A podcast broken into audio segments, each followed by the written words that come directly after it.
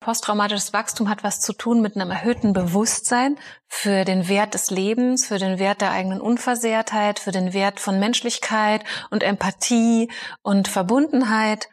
Und äh, das ist einfach, ja, was, was Faszinierendes. Hi und herzlich willkommen im Me Too Podcast, dem Podcast für Opfer und Betroffene von sexueller Gewalt. Ich bin Mai Nguyen und ich führe dich hier durch. Bitte, bitte sei achtsam mit dir beim Hören des Podcasts. Wenn dich die Inhalte triggern, such dir auf jeden Fall Hilfe, denn das Schweigen hat ein Ende. Hast du schon mal was vom posttraumatischen Wachstum gehört? Darüber spreche ich in dieser zweiten Interviewfolge mit Verena König. Wenn du das erste noch nicht gehört hast, dann klick gern eine Folge zurück. In dieser Folge sprechen wir über posttraumatisches Wachstum, aber auch über unser Nervensystem, den Sympathikus, den Parasympathikus, wie steckengebliebene Energie sich im Körper zeigt und welche Traumafolgen man sonst noch so im Körper und in eigenen Handlungen und Glaubenssätzen und Mustern feststellen kann. Eine un un unglaublich spannende und wertvolle Interviewfolge. Ich wünsche dir ganz viel Freude und ganz viele Aha-Momente beim Hören. Verena, ich habe auch eine sehr, sehr coole Podcast-Folge bei dir gefunden, ähm, wo du darüber sprichst, ähm, Traumaheilung versus Retraumatisierung. Sehr, sehr mhm. plakativ und sehr schön, sehr bildlich. Ähm, wo, wo, wo siehst du die, äh, ja, die Unterschiede, die Gratwanderung? Also wann ist etwas heilsam und wann muss ich aufpassen, dass ich mich nicht eigentlich ins Trauma zurückstürze und durch in den mhm. Traumasog eingesogen werde?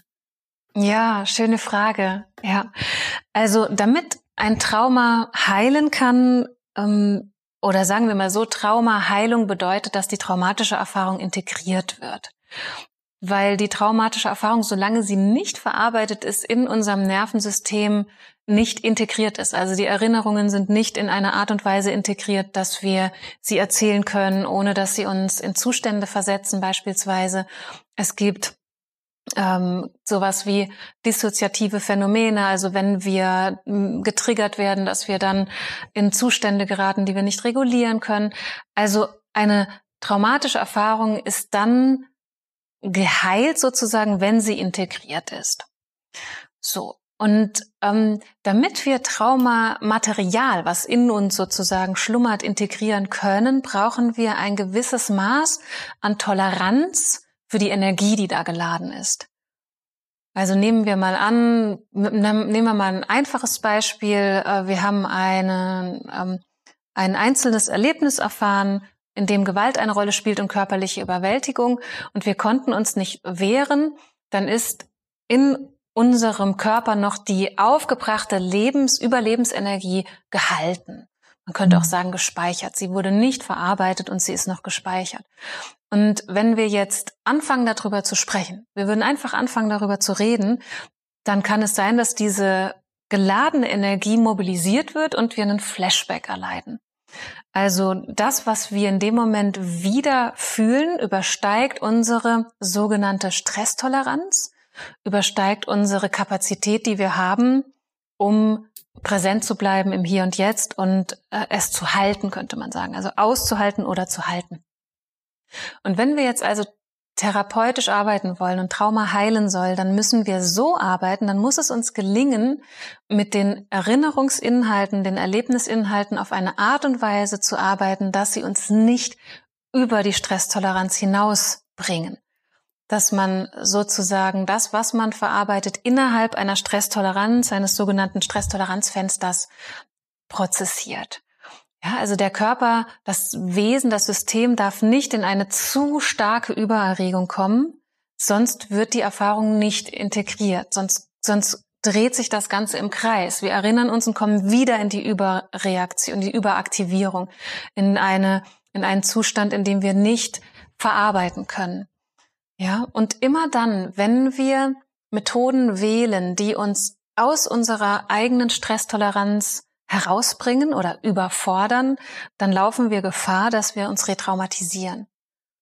Das sind die ganzen Methoden, die man kathartische Methoden nennt, also alles, wo wir uns versuchen, in eine Emotion reinzubringen, indem wir beispielsweise auf was draufhauen oder schreien oder ja, so körperliche, intensive Abreaktionen fordern und wo man reinpusht, da laufen wir Gefahr, so sehr in die Erregung zu kommen, dass es jenseits unserer eigenen Stresstoleranz passiert. Und dann ist man danach nur fertig oder vielleicht sogar retraumatisiert. Und wenn wir heilsam agieren wollen, dann machen wir das dosiert dann, dann kann ein Therapeut, und deswegen ist Traumaarbeit auch eine Kunst, also wirklich Traumatherapie zu machen, ist eine, eine Kunst. Das ist nicht nur etwas, was man lernen kann, sondern etwas, was man, was man finden muss, ja, im Kontakt mit der Person, mit der man arbeitet. Ähm, dann gelingt es, mit starken Emotionen in Kontakt zu kommen und dabei präsent im Raum zu bleiben, im Körper zu bleiben, im Kontakt zu bleiben, also in der Verbindung zu bleiben und dadurch zu erfahren, ich kann das spüren und dann wird es weniger. Ja, und in dem Moment passiert was Integratives. Und da besteht dann keine Gefahr der Retraumatisierung. Auch das ist ein harter Prozess. Auch das ist super anstrengend, aber dann ist es heilsam. Mhm. Ja.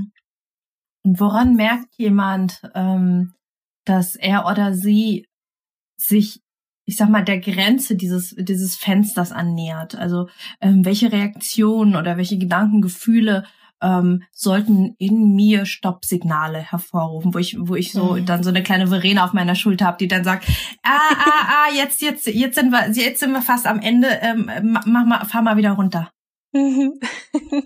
Also ähm, auf jeden Fall, und da ist es aber meistens schon ein bisschen zu weit, ist, wenn wir das Gefühl von Kontrollverlust haben. Also wenn, wenn wir das Gefühl haben, wow, shit, jetzt überspülen mich die Gefühle oder ich, mein Körper fängt an, unkontrolliert zu zittern oder äh, ich, ich weiß gar nicht mehr, wo ich bin oder man fängt an zu hyperventilieren. Also so, das wäre natürlich viel zu, viel zu weit gegangen. Und dass wir uns dieser Grenze nähern, ist immer dann, aber das ist manchmal für einen selber leider erstmal schwer zu spüren. Deswegen ist ein Gegenüber sehr gut, äh, wenn wir den, den Kontakt, die Verbindung zu uns selbst verlieren. Also wenn wir nur noch ein, eine über, also ein Gefühl spüren, also nur noch intensives, ähm, eingeengtes wahrnehmen, oder wenn wir das Gefühl haben, wir, wir verlieren Kontrolle, Einflussmöglichkeit, ähm, den Kontakt zu uns, den Kontakt zum anderen. Hm. Und das ist manchmal, also es ist eine schwierige Frage, weil oft passiert es sehr subtil.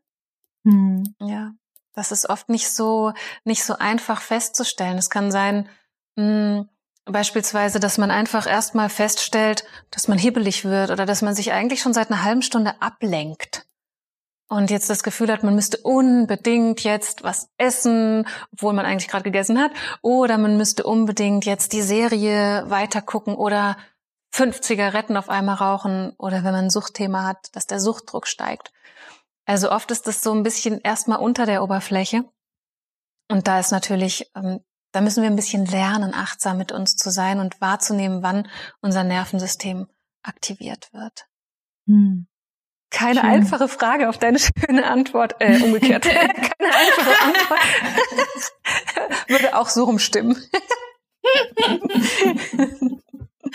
ähm, ja. ja, und ich meine, es ist ein komplexes Thema, ne? Und ähm, mhm. ich ich finde es schön, also auch wenn die Antwort nicht einfach ist, ist es schön, ähm, Anhaltspunkte zu bekommen. Ich meine, du hast jetzt viele Anhaltspunkte mhm. gegeben und äh, tatsächlich ist, finde ich, äh, wie, also besonders beim Trauma ist ganz, ganz oft die Antwort ja so individuell, dass es äh, eigentlich immer heißt, ja, das musst du für dich selber rausfinden. Ne? Also mhm. dafür gibt's ja dann, ähm, dafür ist ja dann zum Beispiel auch die eins zu eins Arbeit, dass man gespiegelt bekommt, genau. hey, ähm, du atmest gerade schneller, merkst du das? Mhm. Oh ja, stimmt. Oder uh, das, da rötet sich gerade was in deinem Gesicht, spürst du das? Ja, das, genau. das, das, das, ja, dass man durch das Gegenüber, durch das Spiegeln dann ein Feedback bekommt und dieses Feedback dann fürs nächste Mal verarbeiten kann. Und was ich zum Beispiel gemacht habe, äh, während ich so mitten in meiner Therapiezeit war, ähm, mir zum Beispiel äh, ganz platt eine Liste geschrieben. Ja, also ganz Super. platt einfach ja. mal mich selber beobachten und äh, die Liste äh, jedes Mal ergänzen, wenn mir was Neues mhm. auffällt. Weil das Super. sind ja alles Zeichen, genau, das sind ja alles Stoppzeichen, die ich dann mhm. ähm, integrieren kann, wenn dann nächste, das nächste Mal was passiert. Mhm. So. Ja, was Da gibt es auch eine tolle Buchempfehlung zu dem, was du oh. gerade sagst, weil das passt so gut zu dem, was du mhm. sagst. Ähm, ein wunderbares Buch sowohl für traumatherapeutisch oder traumasensibel arbeitende Therapeuten, Coaches und so weiter und auch für Betroffene. Mhm. Und zwar ist das von der Deb Dana. Ich, äh, wir, wir schicken es dann in die Show Notes und das heißt mhm. die Polyvagaltheorie in der Therapie. Mhm.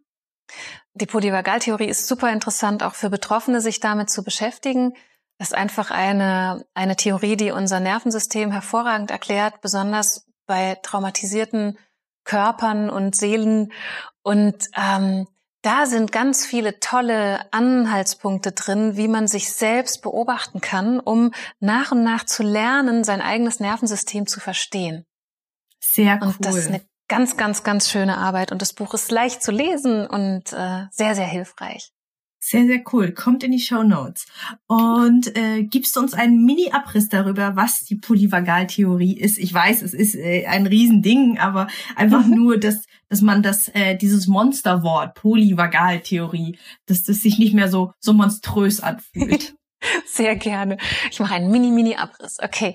Also was die meisten Leute wissen und bestimmt äh, vermutlich deine Zuhörerinnen und Zuhörer hier im Podcast auch, dass man weiß, dass das Nervensystem aus zwei, also autonome Nervensystem aus zwei Hauptbereichen besteht oder zwei Hauptzweigen und das, den einen nennt man den Sympathikus und den anderen den Parasympathikus. Und das sympathische Nervensystem ist eher für die Erregung zuständig, für Handlungsbereitschaft und auch für das, was wir mit Flucht und Kampf assoziieren. Also wenn der Sympathikus aktiviert ist, dann äh, ist die Überlebensenergie verfügbar und wir können für unser Überleben sorgen.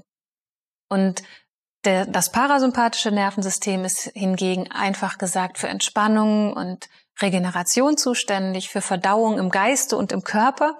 Und das sind also zwei Teile des autonomen Nervensystems, die miteinander interagieren und für ein Gleichgewicht in unserem Körper sorgen. Und man unterscheidet im parasympathischen Nervensystem nochmal zwei Zweige. Und da gibt es einen ganz wichtigen Nerv und das ist der Vagusnerv. Deswegen heißt die Theorie Polyvagaltheorie. Also mehrere vagale Anteile sind hier besprochen. Und der Vagusnerv, der ist für zwei Sachen zuständig. Also er hat, oder sehr vereinfacht gesagt, er besteht aus zwei Zweigen und der eine Zweig des Vagusnervs ist dafür zuständig, dass wir sozial interagieren, dass wir einen, äh, eine schöne Melodie in der Stimme haben, dass wir eine Mimik haben, aus der wir lesen können, dass wir also miteinander in Verbundenheit treten können. Dafür ist dieser Teil des Vagusnervs zuständig. Und dann gibt es noch einen anderen Teil unseres Vagusnervs und der ist eher zuständig für Reaktionen, wenn wir sehr gestresst sind. Also der soziale Teil ist eher dafür zuständig, wenn wir uns sicher fühlen, dann ist der aktiv und wenn wir uns sehr gestresst fühlen, wenn wir in Überlebensstress geraten, dann wird der andere Teil des Vagusnervs aktiv. Den nennt man den dorsalen Vagus. Und der ist dafür zuständig, dass wir uns unterwerfen können und dass wir beispielsweise ähm, wenn wir un unter ganz hohen Stress geraten, nicht mehr in Kampf- und Fluchtreaktionen, also im Sympathikus aktiv sind, sondern dass wir unser System auf Notüberleben schalten. Das heißt, der dorsale Vagus sorgt dafür, dass das ganze Nervensystem runtergefahren wird auf das Mindestmaß, was wir brauchen, um noch überleben zu können. Und das äh, sieht man im Tierreich als Todstellreflex, wo Tiere wirklich aussehen wie tot, es aber nicht sind und wenn der äh, Jäger, der sie erbeutet hat, sich zurückzieht, dann können sie wieder davon pesen, wenn der dorsale Vagus wieder loslässt. Also der, der Vagusast ist dafür zuständig, entweder sozial zu interagieren oder total abzuschalten als Not-Not-Notlösung, wenn wir uns retten müssen. Ja, und diese Theorie, also oder diese Funktionsmechanismen unseres Nervensystems, die finden wir in unserem alltäglichen Leben wieder. Und besonders, wenn wir Trauma erfahren haben, dann haben wir Prägungen im Nervensystem, die wir dann da lesen können. In mhm. diesen, mit diesen Mechanismen. Und das ist sehr, sehr hilfreich, sich damit ein bisschen zu beschäftigen, um sich selbst besser zu verstehen und auch zu regulieren. Ja. Das war doch ein wunderschöner Mini-Mini-Abriss. Danke ja, ich glaube, kleiner geht's nicht. nee, das ist, das ist doch perfekt. Und, und gerade mit, mit diesem Wissen, ja, was, was ja, ich, ich sag mal, kein Esospiri-Räucherstäbchen-Ding ist, sondern was wissenschaftlich mhm. bewiesen ist, was im Körper biochemisch passiert. Ähm, gerade mit diesem Wissen fuckt mich das so oft so ab, ja. Also ganz, ganz klar mal gesagt hier, wenn wir in die Rechtsprechung reingehen, wenn wir mhm. ins Justizsystem reingehen, wo dann Opfern von sexualisierter Gewalt, wo denen gesagt wird, ja, warum hast du dich nicht gewehrt? Wo ich sag, genau. Ähm, mhm. Vagusnerv, kennen Sie das? Gucken Sie mal hier, ja. Ähm, ja, kennen Sie nicht. Also ja. das ist so was, was mich so ganz, ganz doll dann echt traurig und böse und wütend macht, dass ähm, mhm. da so wenig Trauma Fort- und Aus- und Weiterbildung stattfindet innerhalb der mhm. Justiz, mhm. aber auch innerhalb ja.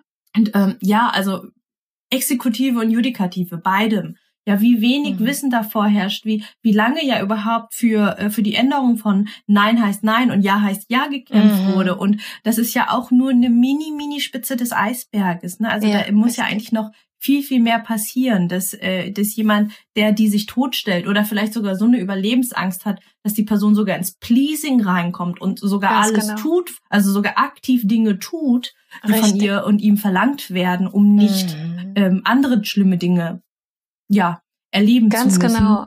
Ja. Dass da ähm, ja, dass da Opfer eigentlich sogar zu Tätern dann in der Justiz ja. gemacht werden. Wow. Ja. Das ist furchtbar und das ist eine eine urlange Geschichte, ja. Mhm. Und wir, also die, wir leben ja auch natürlich in, ähm, ja, sagen wir mal so, in einem System, wo Täter häufig auch geschützt werden. Also mhm. wenn es zum Beispiel einflussreiche Täter sind, dann werden sie geschützt. Ja, das, das nennt man dann Lobbyismus. Und mm, und deswegen ist es, also durch diese neurobiologischen Erkenntnisse gehen Menschen die Ausreden nach und nach aus. Also es ist eine unumkehrbare Richtung, die hier eingeschlagen wurde durch diese Forschungsergebnisse. Und ähm, das wird sich durchsetzen. Leider auch wieder für, für jeden einzelnen Betroffenen ist es viel zu langsam und für einige leider ja auch zu spät. Aber, also zu spät im Sinne von, äh, es wurde, Gerichtsverhandlungen sind so oder so ausgegangen, ja. Mhm. Aber das ist eine Richtung, die, die wird sich durchsetzen und, und muss sich durchsetzen, weil sie einfach pure Wissenschaft ist. ja, und, und belegt und erwiesen. Und es gibt glücklicherweise auch immer mehr Fortbildungen für Richterinnen und Richter. Mhm. Und vielleicht auch interessant für die Zuhörerinnen, ähm, dass es eine neue Initiative gibt, die ich glaube, sie heißt Bundesinitiative oder ist es sogar eine Agentur oh, für bedarfsgerechte Nothilfe. Den Link gibt's dann auch in den Shownotes.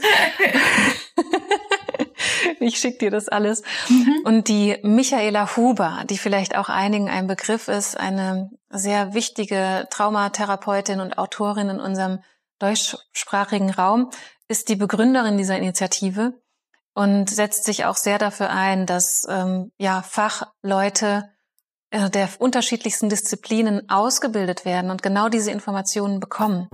Und das gilt auch für Politikerinnen und Politiker, die brauchen diese Informationen auch. Mhm. Ja. Wow. Genau. Mhm. Also das cool. ist ganz spannend. Mhm. Ja, das total cool. Geil. Ganz großartig. Also sie hat auch diese Initiative mit ins Leben gerufen, weil einfach viele andere Initiativen immer wieder abknicken, wie zum Beispiel der Fonds für sexuellen Missbrauch oder Fonds sexueller Missbrauch. Ich weiß nicht, ob das für drin vorkommt. Ich habe mhm. mehrere Anträge mit Klientinnen dort gestellt. Und selbst die bewilligten Anträge, die nach zwei, zweieinhalb, ein Antrag läuft jetzt seit fast drei Jahren. Und wir haben noch keine Bewilligung. Ähm, und dann gibt es Schwierigkeiten mit den Auszahlungen und so. Also ganz viele dieser hilfreichen Bundesinitiativen, die sind nicht wirklich hilfreich ja, weil es viel zu lange dauert und viel zu begrenzt und beschränkt ist. Und diese neue Initiative ist vielversprechend, weil jemand Hochkompetentes sie ins Leben gerufen hat. Wow. Ja. Super gut. Wird verlinkt mhm. und äh, werden wir werden wir uns genau mal anschauen in einer anderen ja. Folge. Vielleicht Super. holen wir auch die Michaela einfach mal dazu. Die habe ich auch schon mal mehrmals empfohlen bekommen. Ja, ja, ja das ist eigentlich, da kommst du nicht drum herum. das ist eine, eine großartige Frau und wunderbare, natürliche, authentische Frauenrechtlerin auch. Also das ist mhm. ganz, ganz super schön auch mit ihr. Ja, ganz mhm. tolle Frau. Danke dir für die Empfehlung. Ähm, genau, machen wir nochmal zwei Schritte zurück. Wir waren vorhin auch beim ja. Thema ähm, Ah, ich habe mir, ich habe mir, ähm, ja, jetzt muss ich meine Notizen lesen können. Ich habe mir Gefühl aufgeschrieben. Gefühl. Das ist genau. gut. Ja, ne? Ähm, genau, es ging darum, ähm, sich selber und seine Gefühle kennenzulernen. Und dann ist aber eine ganz große Frage, ähm, äh, kann ich meinem Gefühl vertrauen? Ne, das ist ja auch was, mhm. was ganz, ganz viele Opfer mit sich rumschleppen und äh, überhaupt gar nicht mehr, also wenn sie sich überhaupt fühlen, ähm, diesem Gefühl dann auch noch, dass, dass da ist, Misstrauen. Ähm, mhm. Wie, wie kann man das wieder lernen? Also wie kann man einerseits fühlen lernen und andererseits mhm. ähm, das Gefühl auch bewerten lernen und wissen, okay, wann ist es jetzt vielleicht nur ein, ähm, ja, etwas, äh, wo ich, wo ich nochmal überlegen kann, ob ich das revidiere mhm. oder wann ist es wirklich ein Gefühl, das mir sagt, okay, nein, das tun wir nicht oder ja, das tun wir. Ja, ah, das ist eine sehr spannende und auch komplexe Frage, über die ich auch schon mal eine ganze Folge aufgenommen habe, mhm. weil es auch so echt eine, eine, drängende Frage ist. So viele Menschen erleben das, dass sie das Gefühl haben, ich weiß, ich weiß nicht, ob ich meinen Gefühlen trauen kann. Und ich glaube, eine, eine einfache Hinwendung zu dieser Frage kann auch wieder übers Nervensystem sein und dass wir uns sozusagen, ja, bewusst machen können, dass wir unserem Gefühl dann am ehesten trauen können, wenn wir nicht gestresst sind. Hm. Ja, also wenn wir oder man müsste vielleicht auch da nochmal definieren, was Gefühl eigentlich ist. Also unsere Gefühle entstehen oft aus inneren Wahrnehmungen, aus äußeren Wahrnehmungen und aus inneren Wahrnehmungen. Und diese innere Wahrnehmung, die nennt man auch Interozeption in der Neurobiologie oder in der Trauma, Psychotraumatologie.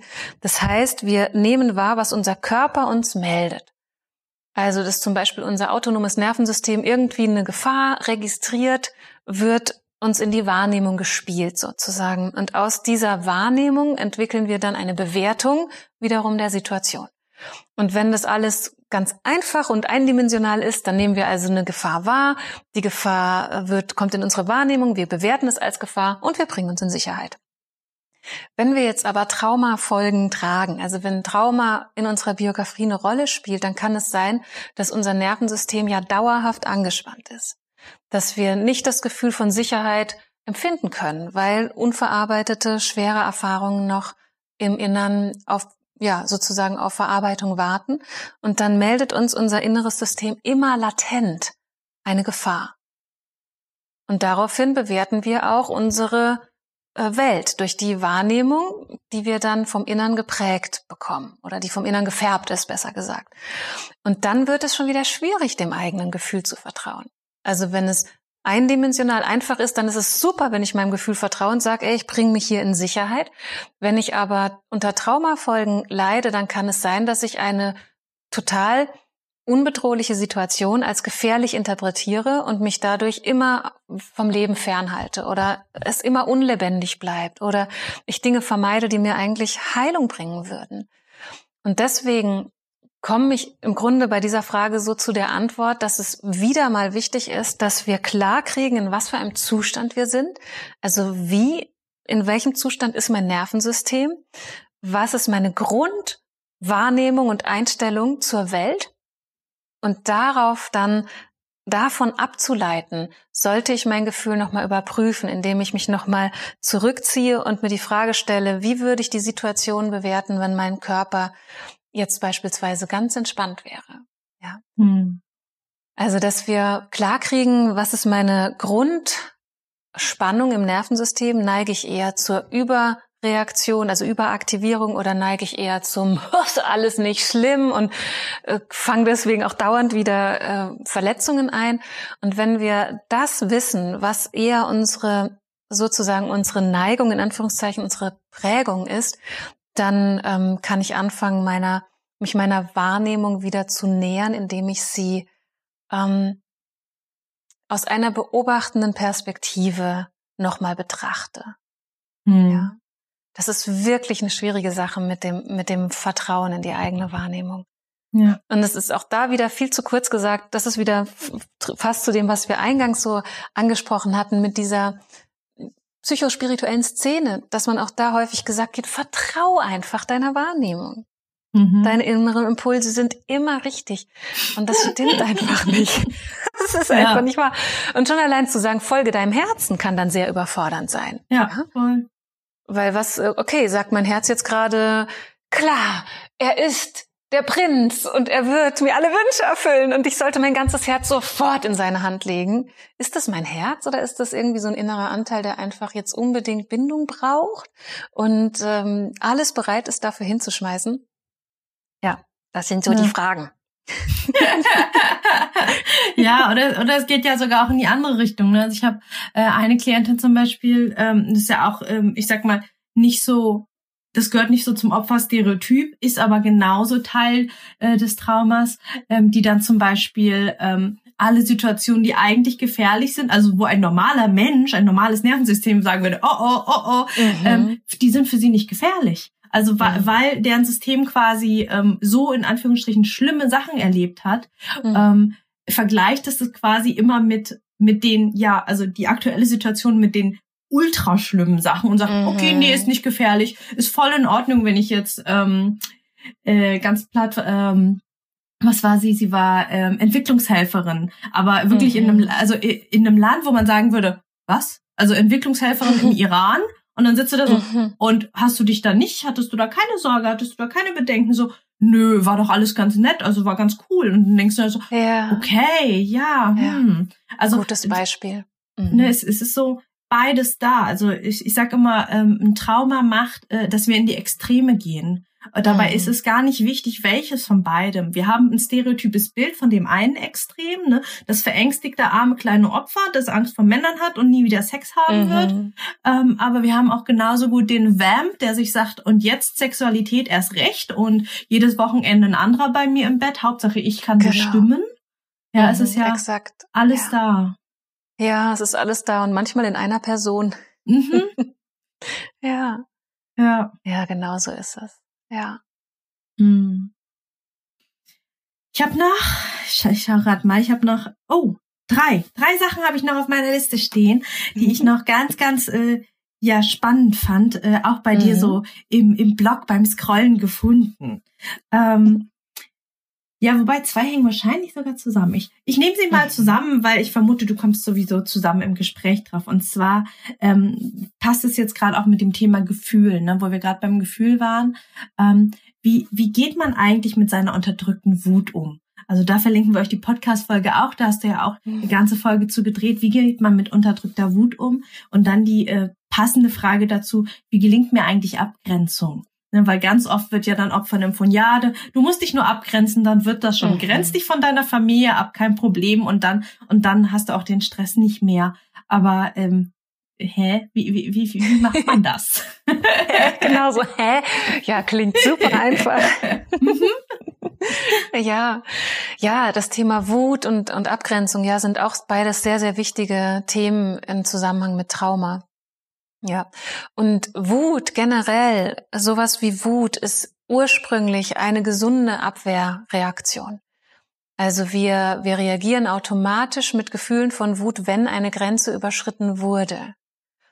Ähm, häufig, wenn Trauma geschieht, kommen wir gar nicht dazu, Wut zu empfinden, sondern es kommt dann viel, viel später, wenn wir dabei sind, sie aufzuarbeiten oder es schleicht sich eine subtile Wut ein. Also, dass wir merken, wir sind einfach grundlegend sauer oder zornig oder sehr schnell wütend oder wir leiden unter Wutausbrüchen oder sowas wie das schöne alte Wort Jezorn. Ja. Und dann sprechen wir eigentlich von unterdrückter Wut, von alter unterdrückter Wut.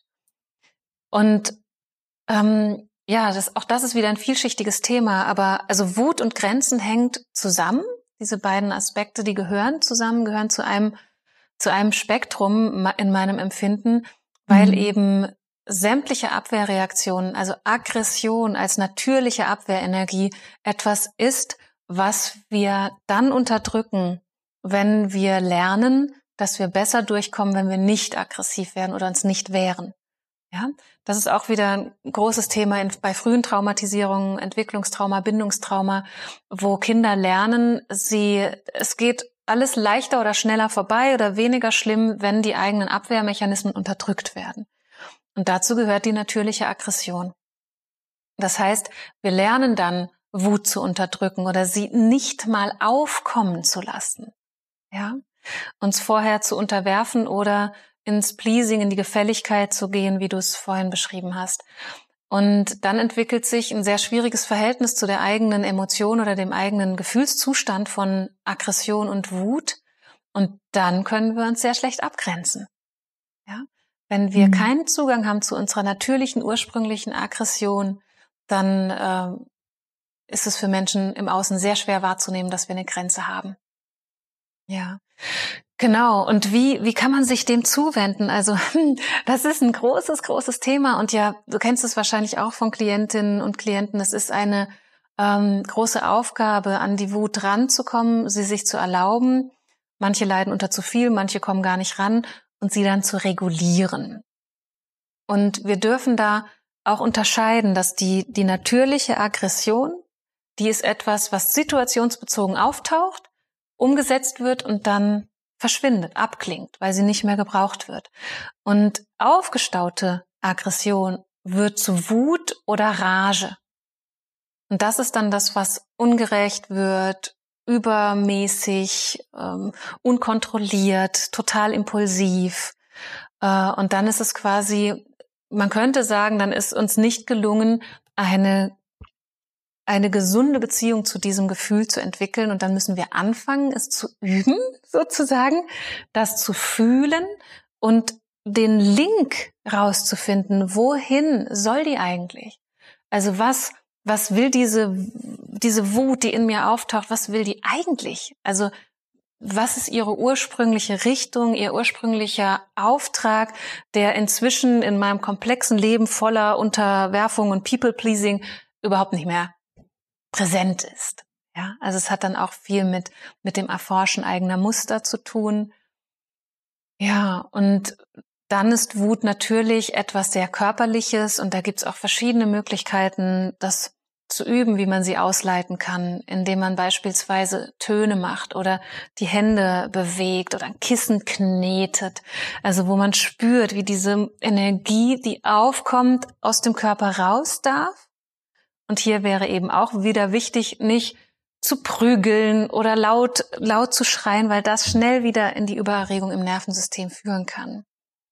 Und das berichten immer wieder, berichten mir das Leute. Gerade letzte Woche in einer Ausbildungsrunde haben es zwei Frauen berichtet, dass sie an ihre Wut rangekommen sind und sich dann auf in den Wald oder unter die Autobahnbrücke gestellt haben und ge geschrien haben, so wow, alles raus.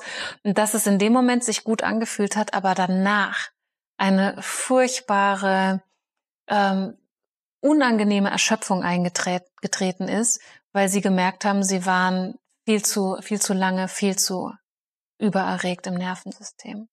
Mhm. Ja, also der Umgang möchte geführt sein, gelenkt, ge gehalten sein. Ja. Hm.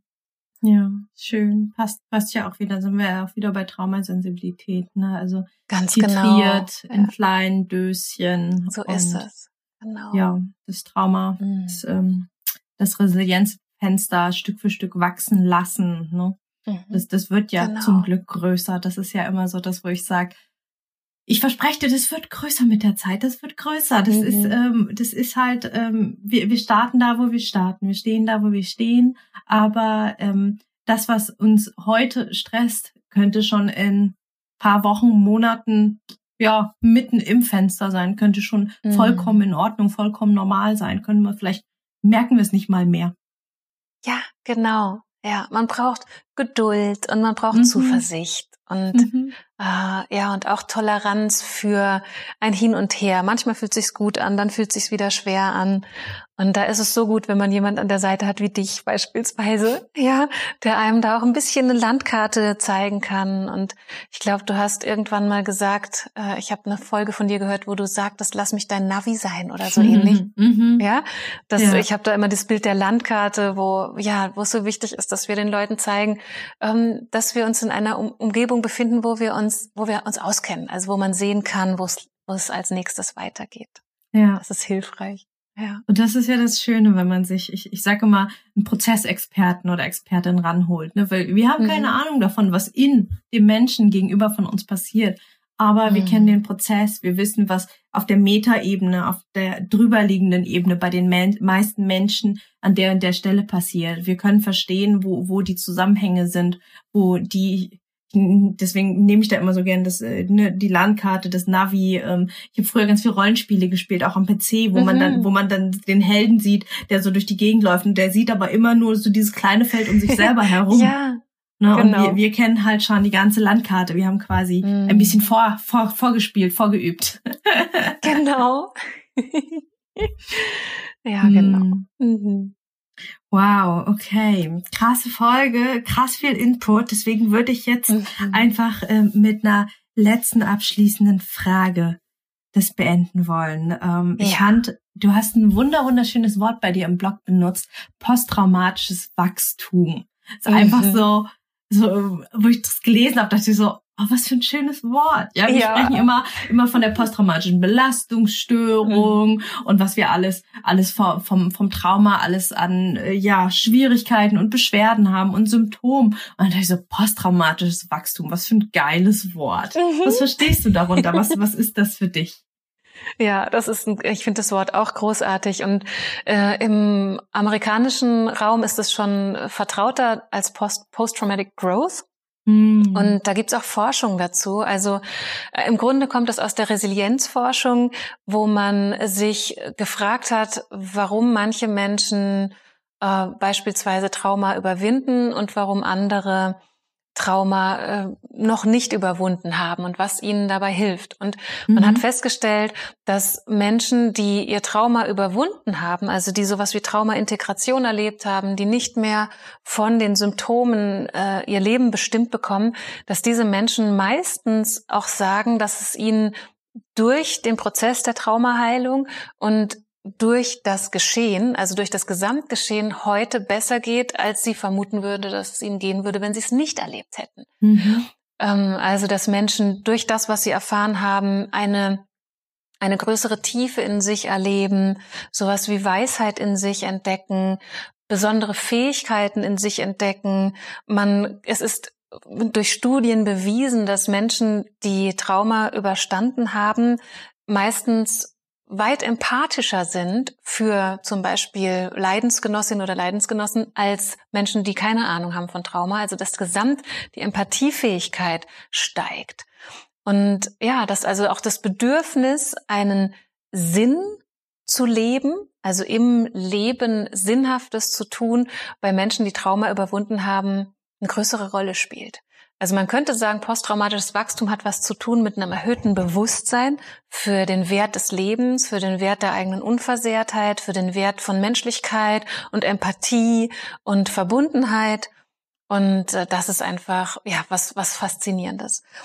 Und ich glaube, viele, die zuhören, können vielleicht, egal wo sie am, äh, auf ihrem Prozessweg gerade stehen, vielleicht jetzt schon sagen, dass sie etwas Gutes draus machen können oder schon gemacht haben aus diesem Weg und aus dem, was ihnen passiert ist. Und das ist posttraumatisches Wachstum. Super schön, wow. Mhm. Ein bisschen Magie aus Scheiße Gold machen. Ja, ne? ja so kann man es sagen, genau. Ja, absolut. Und ich finde es sehr berührend. Also für mich ist das eine der größten Geschenke, ähm, mhm in der Arbeit als Traumatherapeutin, dass mhm. ich das Gefühl habe, ich bin mit wirklich ganz besonderen Menschen zusammen. Ja, mit wundervollen mhm. Menschen, die ja irgendwie tiefer verbunden sind mit dem Leben als so manch ein unbewusster Mensch, der einfach so scheinbar glücklich vor sich hin lebt, nennen wir es mal so. super, super schön. Verena, ich bin dir unglaublich dankbar. Ich freue mich so, dass du hier zu Gast warst bei mir, bei uns im MeToo-Podcast. Das Schweigen hat ein Ende. Und du trägst einen ganz, ganz großen Teil dazu bei mit deiner Aufklärung, mit deinem Podcast, mit deinem Blog, mit deiner eins zu eins Arbeit, aber genauso auch mit deiner Ausbildung. Also du bildest ja auch Menschen aus in Traumatherapie, Traumakörperarbeit. Ähm, das ist so, so wichtig, dass, dass dein Wissen, deine Weisheit, dass sie ihren Weg nach draußen findet und noch mehr Menschen das ja raustragen und ja rausarbeiten. Ähm, ja, alle, die gerade zuhören, also ich ganz, ganz große Empfehlung, bei der Verena mal vorbeizuschauen. Wir verlinken euch alles. Schaut bei ihr auf dem Blog, Podcast, Instagram.